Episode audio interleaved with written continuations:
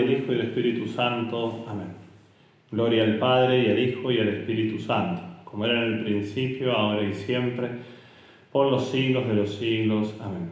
San Ignacio de Loyola, ruega por nosotros.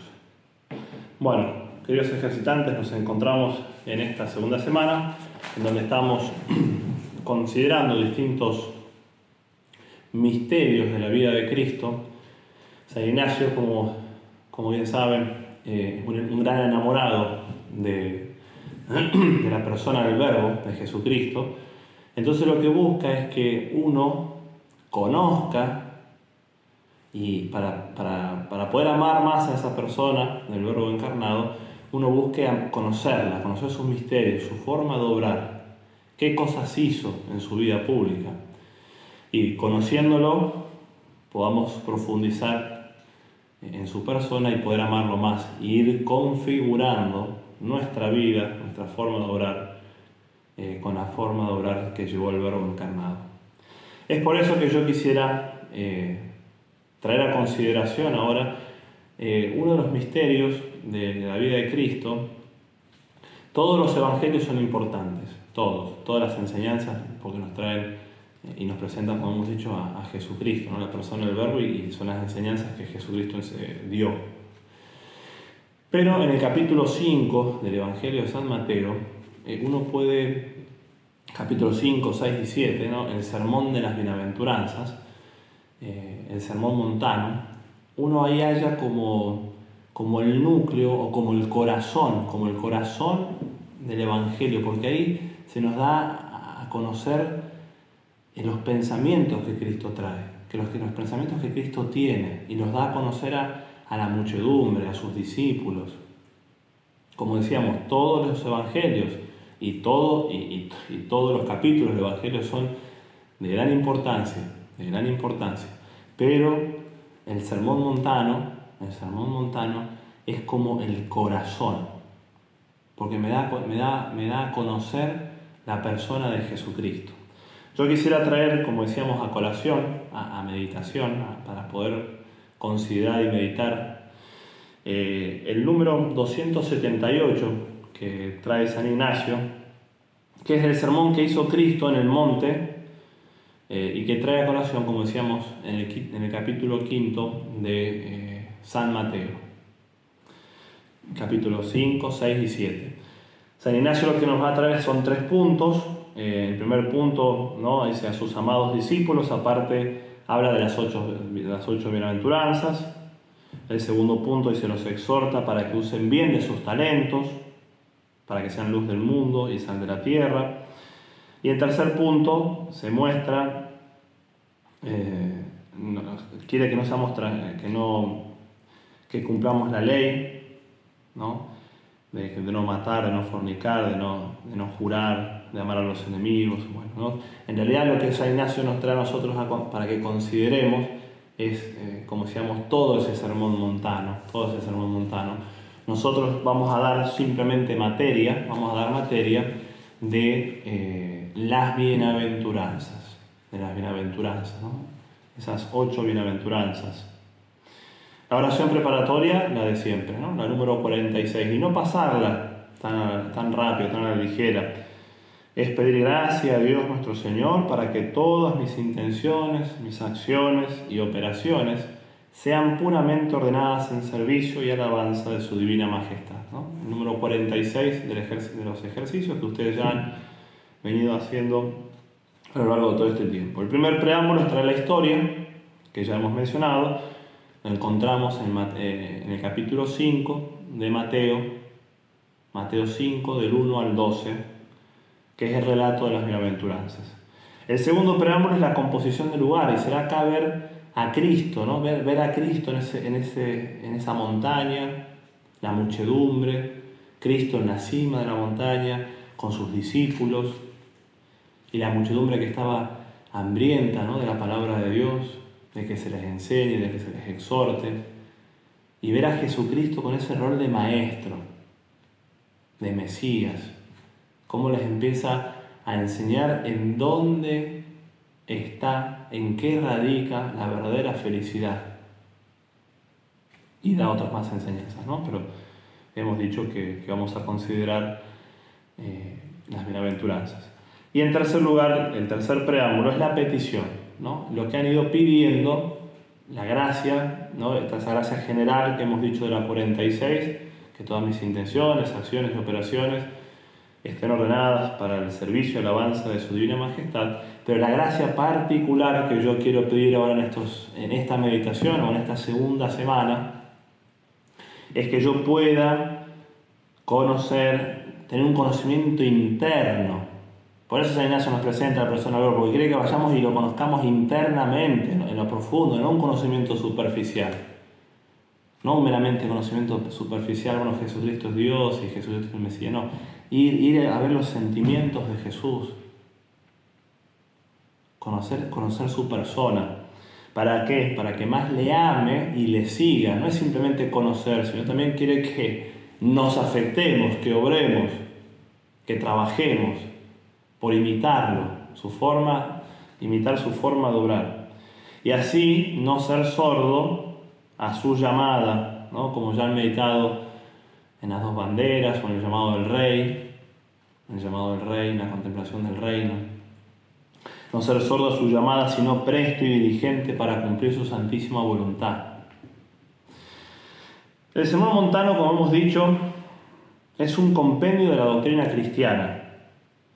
Es la solemne promulgación de una nueva ley, de la nueva ley traída por Jesucristo. Son ocho bienaventuranzas con que comienza. A su vez es una síntesis de dicho sermón y condensa de un modo admirable los principios que constituyen el ideal de la vida cristiana. El ideal de la vida cristiana. Porque por la práctica de las bienaventuranzas, por la práctica, cómo, cómo Jesucristo viene inaugurar una nueva... Es, es, es una, una, locura las bienaventuranzas. Porque cómo por medio de las bienaventuranzas Jesucristo comienza, porque Él no solamente las predica, sino que las vive, y, tantos discípulos, tantos apóstoles que fueron configurando su vida con Él, fueron viviendo esas bienaventuranzas, se comenzó a transformar el mundo. Y como Cristo es lo, es lo primero que presenta, es lo primero que presenta porque viene a, dar respuesta a, esa, a, esa, a ese deseo, a ese anhelo que todos los hombres tenemos. Todos los hombres tienen ese deseo y ese anhelo de ser felices. Si yo les preguntase a todos ustedes, que, me están escuchando, ¿quién quiere ser feliz? Y todos me van a decir yo.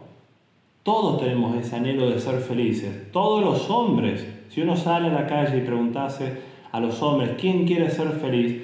Todos te van a decir, yo quiero ser feliz. El tema está, el quid de la cuestión es en dónde el hombre pone su felicidad. ¿Dónde el hombre pone su felicidad? ¿No? ¿En qué medios? que ya han, ido viendo ustedes a lo largo de los ejercicios, dónde uno va, dónde va radicando la felicidad, que no está en las riquezas, que no está en los honores, que no está en el poder, en la soberbia, ¿no? Y cómo, cómo las bienaventuranzas han transformado el mundo, han transformado al cristiano, cómo las bienaventuranzas nosotros, cuando nosotros podemos ir comprendiendo lo que realmente eh, significan las bienaventuranzas, cómo por medio de la gracia Jesucristo nos va transformando interiormente. Porque vamos, vamos, vamos eh, con la luz de la gracia, la gracia va, va, va, siendo, eh, va profundizando en nuestro intelecto, en nuestro corazón, y nos va enseñando en dónde radica la verdadera felicidad. Por eso nos va transformando interiormente. Por eso nos va cambiando. Nuestro Señor comienza prometiendo la felicidad, es el deseo tan grande que tiene Jesucristo de que, de que seamos felices. Porque Dios es Padre. Y un padre, un padre realmente anhela y lo que más quiere es que sus hijos sean felices. Pero, pero nuestro Padre, o sea, Dios Padre, Jesucristo, saben bien en qué radica la verdadera felicidad. Por eso nos, presenta así de lleno, bienaventurados, dichosos, felices, saltar de gozo. ¿Cuándo? ¿Cuándo? Y empieza a enumerar, ¿no? Cuando sean pobres. No solamente nos, dice en qué radica la verdadera felicidad, sino también nos pone los medios. No, no, es que nos dice solamente, bueno, yo quiero que ustedes sean felices, sino cómo, cómo Jesucristo es eficaz. Y nos empieza a, a mostrar todos los medios necesarios, cuáles son, en dónde radica esa verdadera felicidad. Señala los medios para conseguirla. ¿Por qué comienza Jesús hablando de la felicidad? Y es lo que hemos dicho porque en todos los hombres existe esa tendencia irresistible a ser felices. El tema está, el tema está, ¿dónde el hombre pone esos medios? ¿En qué pone su felicidad?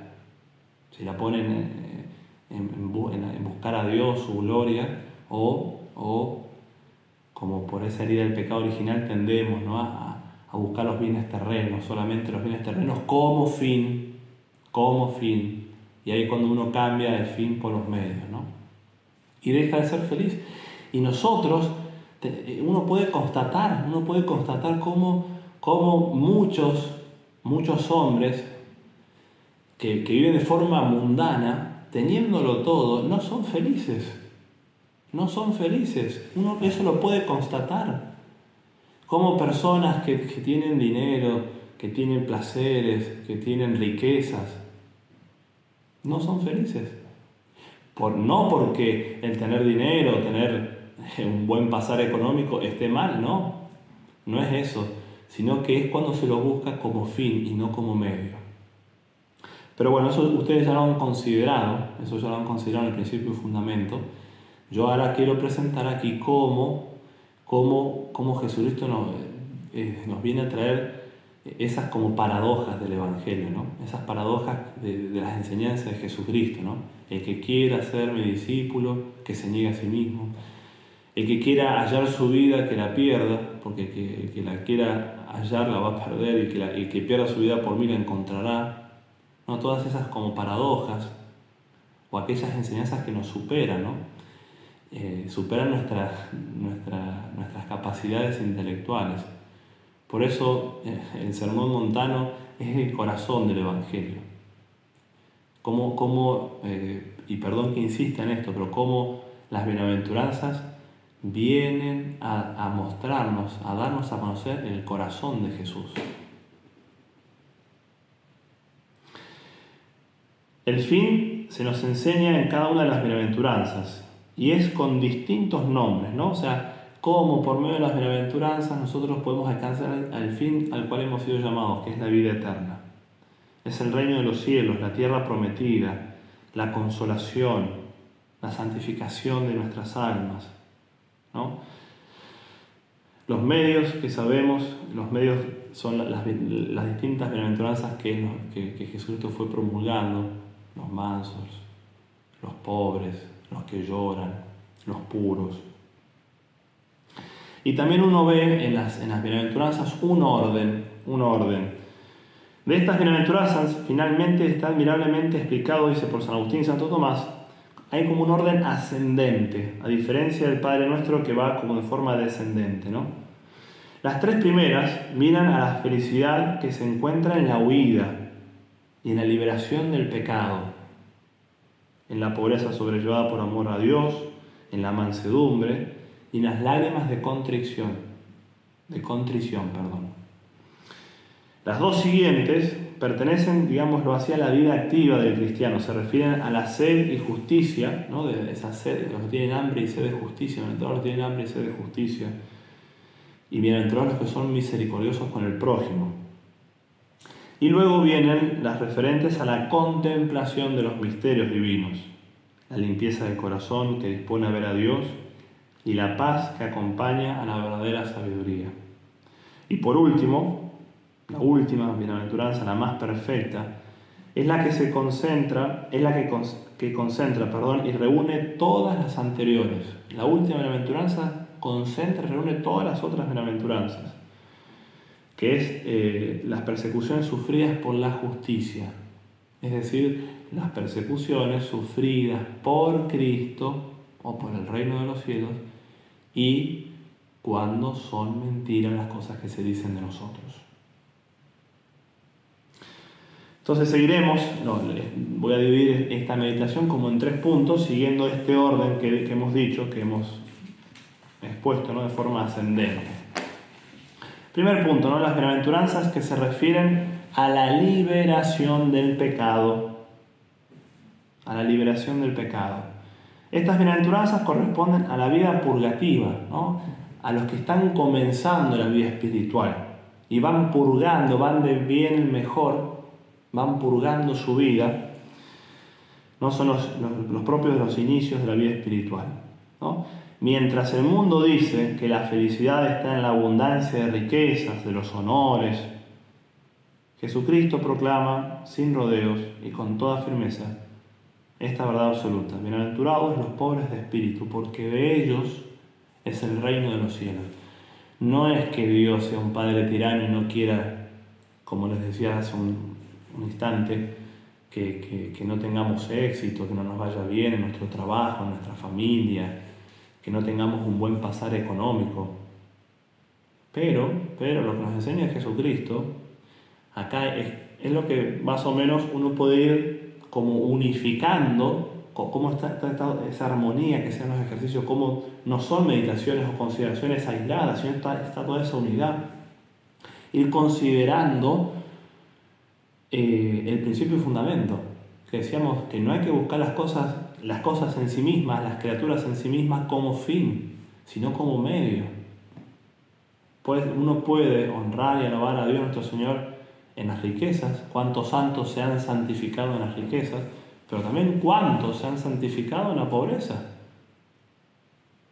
ya sea material o a veces espiritual, las noches, las dificultades, las pruebas que Dios permite.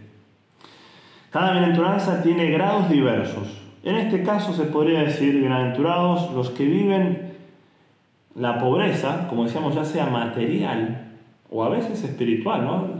la falta de consuelos, las desolaciones, las noches, las pruebas, las cruces, las que viven esta pobreza sin murmurar o sin quejarse, sin renegarse de Dios, sin quejarse contra Dios, sino que lo viven de forma paciente, Bienaventurados aquellos que poseyendo bienes de fortuna, no tienen el alma puesta en las riquezas o en el confort, sino que viven desprendidos de estos bienes de la tierra. Dichosos, aún los que hubieran abandonado todo por seguir a Jesucristo, no solamente eh, a uno acá considera esa, pobreza, como decíamos, material o espiritual, sino también a esa pobreza evangélica, aquellos a los cuales Dios llama a vivir una pobreza, una forma de pobreza, y renuncian, y renuncian, ya sea a su patria, a su familia, a formar una familia, a los bienes materiales, por la causa de Jesucristo, como por ejemplo puede ser un religioso, que hace su voto de pobreza. Mientras que el deseo de riquezas divide al, hombre, a los hombres, y engendra querellas, juicios, muchas veces violencias, ¿no? a veces uno ve los conflictos que hay entre naciones por bienes materiales, por riquezas. Pero a veces también uno ve, lamentablemente, querellas, divisiones, peleas, discordias en las mismas familias por bienes materiales, por una casa, la, herencia, una casa, un coche, un terreno. Bienaventurados los pobres, pero también bienaventurados los mansos, porque ellos poseerán la tierra. Bienaventurados los que no se irritan contra sus hermanos, ¿no? la, bienaventuranza de los mansos. Aquellos que, que, sufriendo las miserias de los demás, lo viven con mansedumbre, como, como, lo, como fue Jesucristo manso. Y eso es lo que muchas veces, o lo que nos cautiva a nosotros, esa mansedumbre de Jesucristo, que a pesar de mis miserias, a pesar de mis pecados, a pesar de mis infidelidades, Cristo sigue siendo manso. Y muchas veces yo tengo que sufrir. Hay una realidad objetiva, yo a veces tengo que sufrir miserias de mi prójimo, ya sea de mi esposo, de mi esposa, en mis hijos, en mis compañeros de trabajo, en amigos. Bienaventurados los mansos, los que buscan sufrir esas miserias, ya sean las propias también, a veces también son los límites propios que muchas veces quieren como irritarnos y, desesperarnos, y uno ve sus miserias. Bienaventurados los mansos. Bienaventurados los mansos que no juzgan temerariamente, que no ven en el prójimo a un rival a quien hay que vencer o hacer, hacer un lado, sino que ven a un hermano.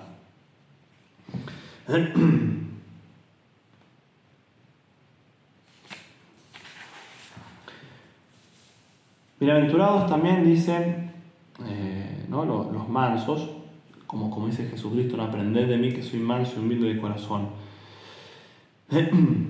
Porque ellos también, porque ellos heredarán la tierra, ¿no? Se nos da también la, eh, la recompensa, ¿no? El cielo, el cielo. Muchas veces, como, y por eso decía como en, en las bienaventuranzas está el corazón del Evangelio, porque es totalmente contrario a las máximas del mundo, ¿no? El mundo busca que nosotros pongamos el corazón o la felicidad en los placeres. Y Jesús dice, o las riquezas, o la, felicidad en los placeres, como decíamos, y Jesús enseña, aventurados los que lloran, porque ellos serán consolados. Bienaventurados los que lloran sus pecados, sus miserias, aquellos que han, con la luz de la gracia, con la luz del Espíritu Santo, han podido profundizar la maldad y la fealdad del pecado, de mi pecado, de que soy yo el que ha ofendido a Jesucristo. Y, lloran esos pecados.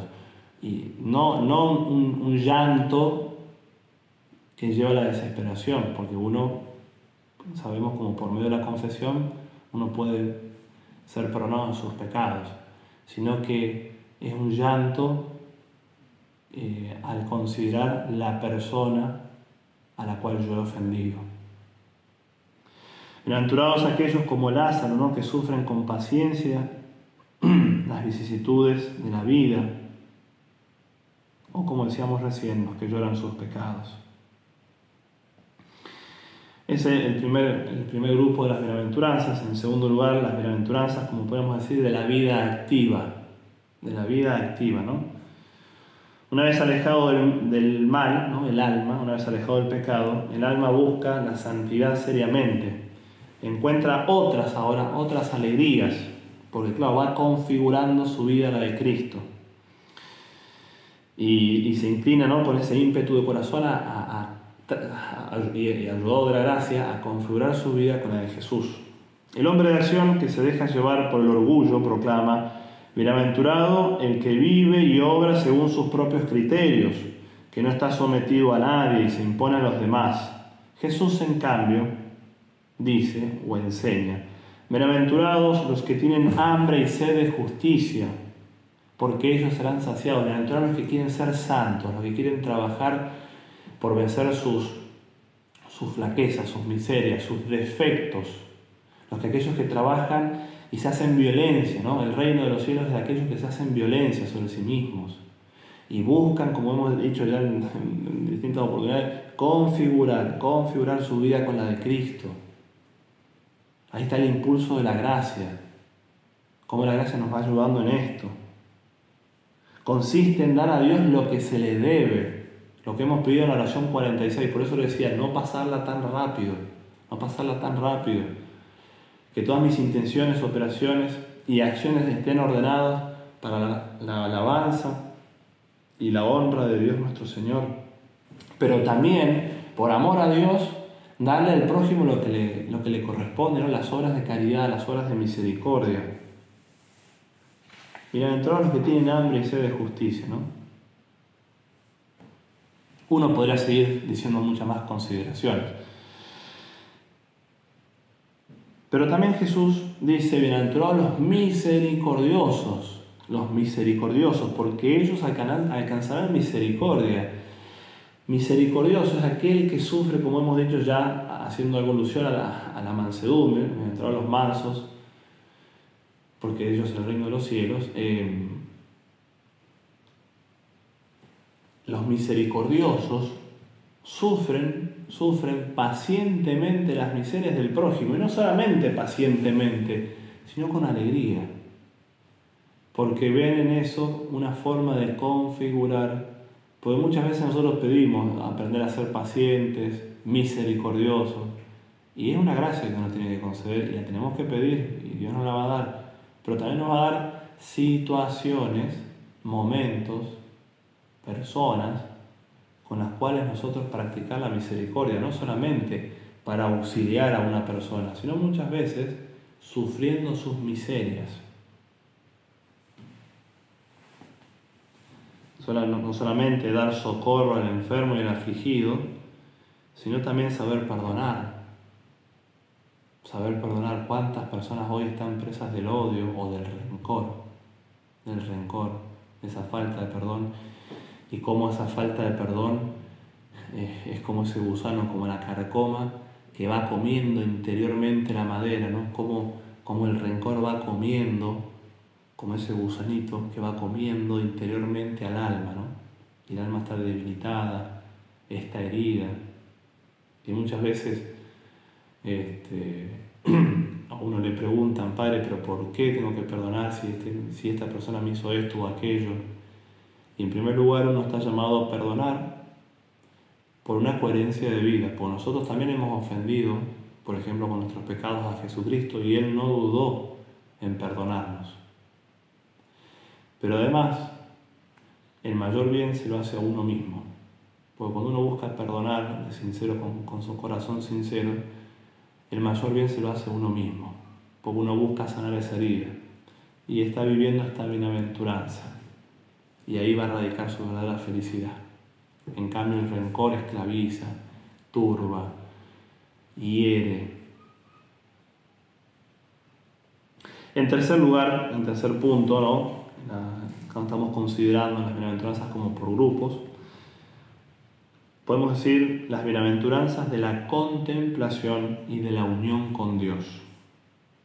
Algunos filósofos pensaron que la felicidad consistía en el conocimiento de la verdad, sobre todo la verdad suprema, por ejemplo, esto lo enseñaron Platón y Aristóteles.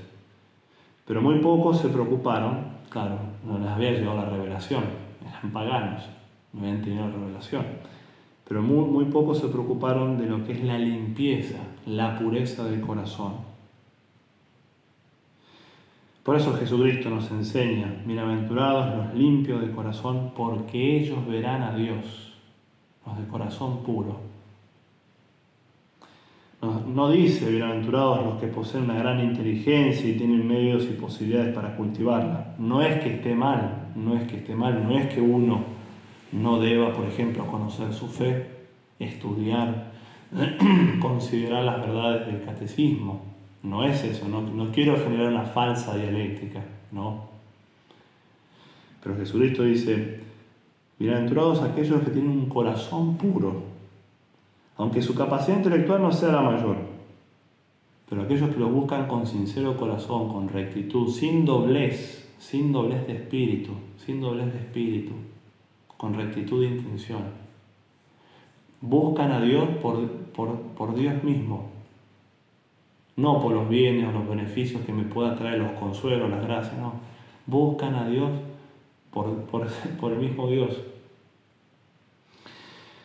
aquellos que, por ejemplo, en esta búsqueda de Dios se entregan en esa generosa mortificación, por ejemplo, de los sentidos.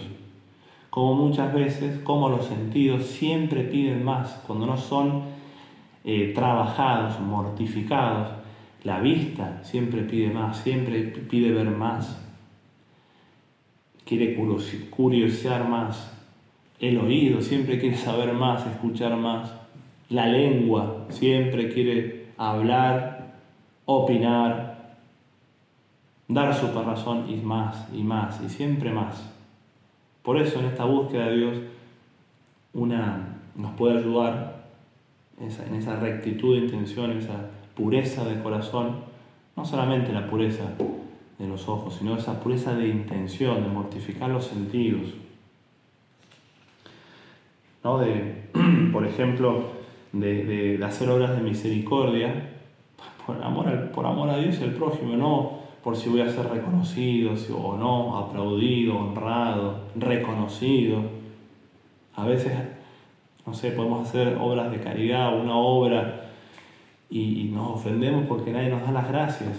Está bien, es de buen hijo ser agradecidos, Pero ¿y si no nos dan las gracias? ¿Y si no reconocen la obra que hemos hecho? ¿Yo por quién estoy trabajando?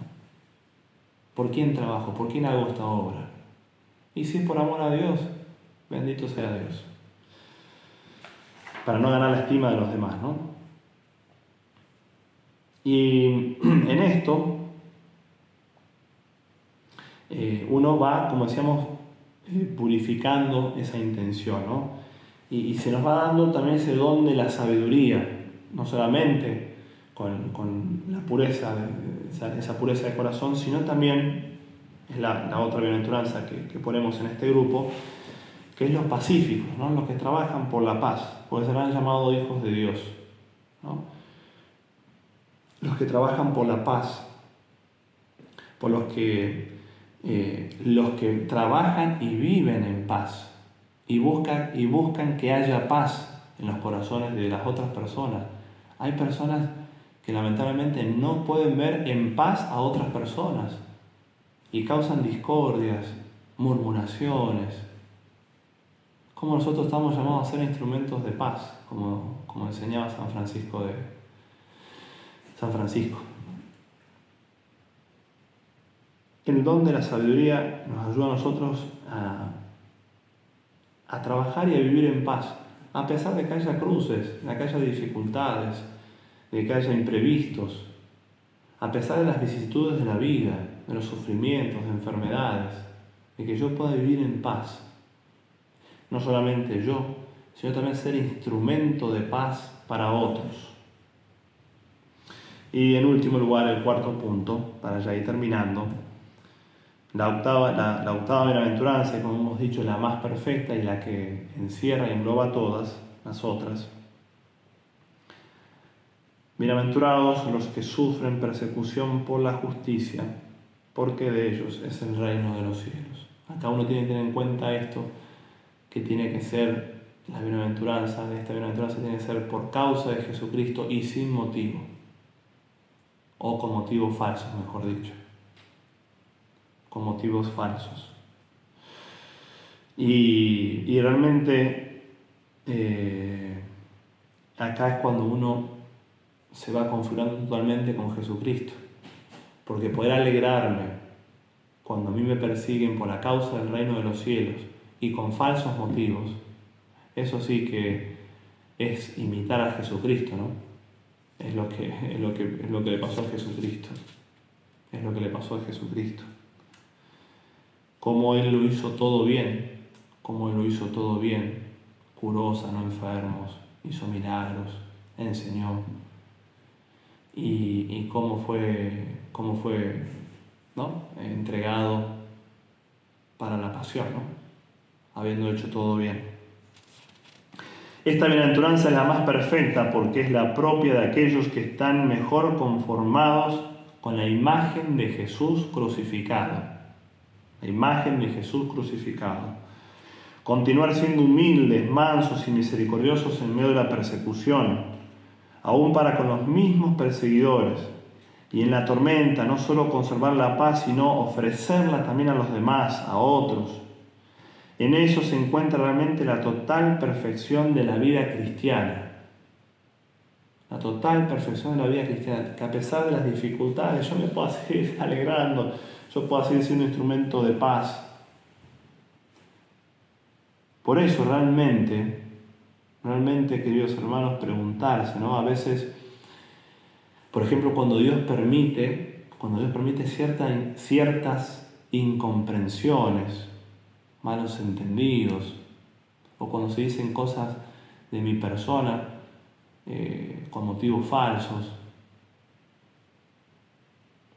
por causa del reino de los cielos, ¿no? por causa de Jesucristo.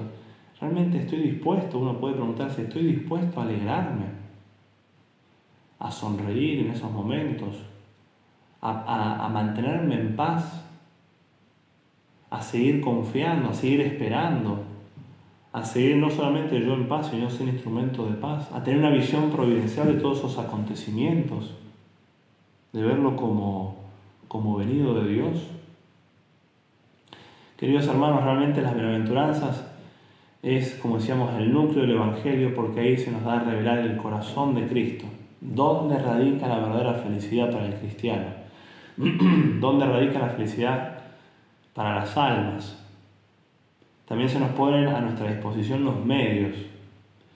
Y como decía San Ignacio, sé que son consideraciones difíciles, yo sé que no son, no son cosas fáciles, pero siempre tener presente esto. Jesucristo, Jesucristo nunca nos va a pedir cosas imposibles. Arduas y difíciles, sí, pero, no, pero nunca nos va a pedir cosas que no sean posibles, porque si no desesperaríamos. Cosas difíciles y arduas, como hemos dicho, sí, pero ayudados por, con su divina gracia podremos seguir adelante. En, este, en esta consideración, ¿no? tener presente ¿no? Esa, ese pensamiento que, que, invadió el corazón de, de San Ignacio. Si otros pudieron, ¿por qué yo no? Si ellos pudieron, ¿por qué yo no? Si tantos, si tantos cristianos con sus defectos, sus miserias, pero también con sus dones, pudieron vivir las bienaventuranzas. Y hoy los honramos como beatos o santos. ¿Por qué yo no? ¿Por qué yo no voy a poder vivir esas bienaventuranzas?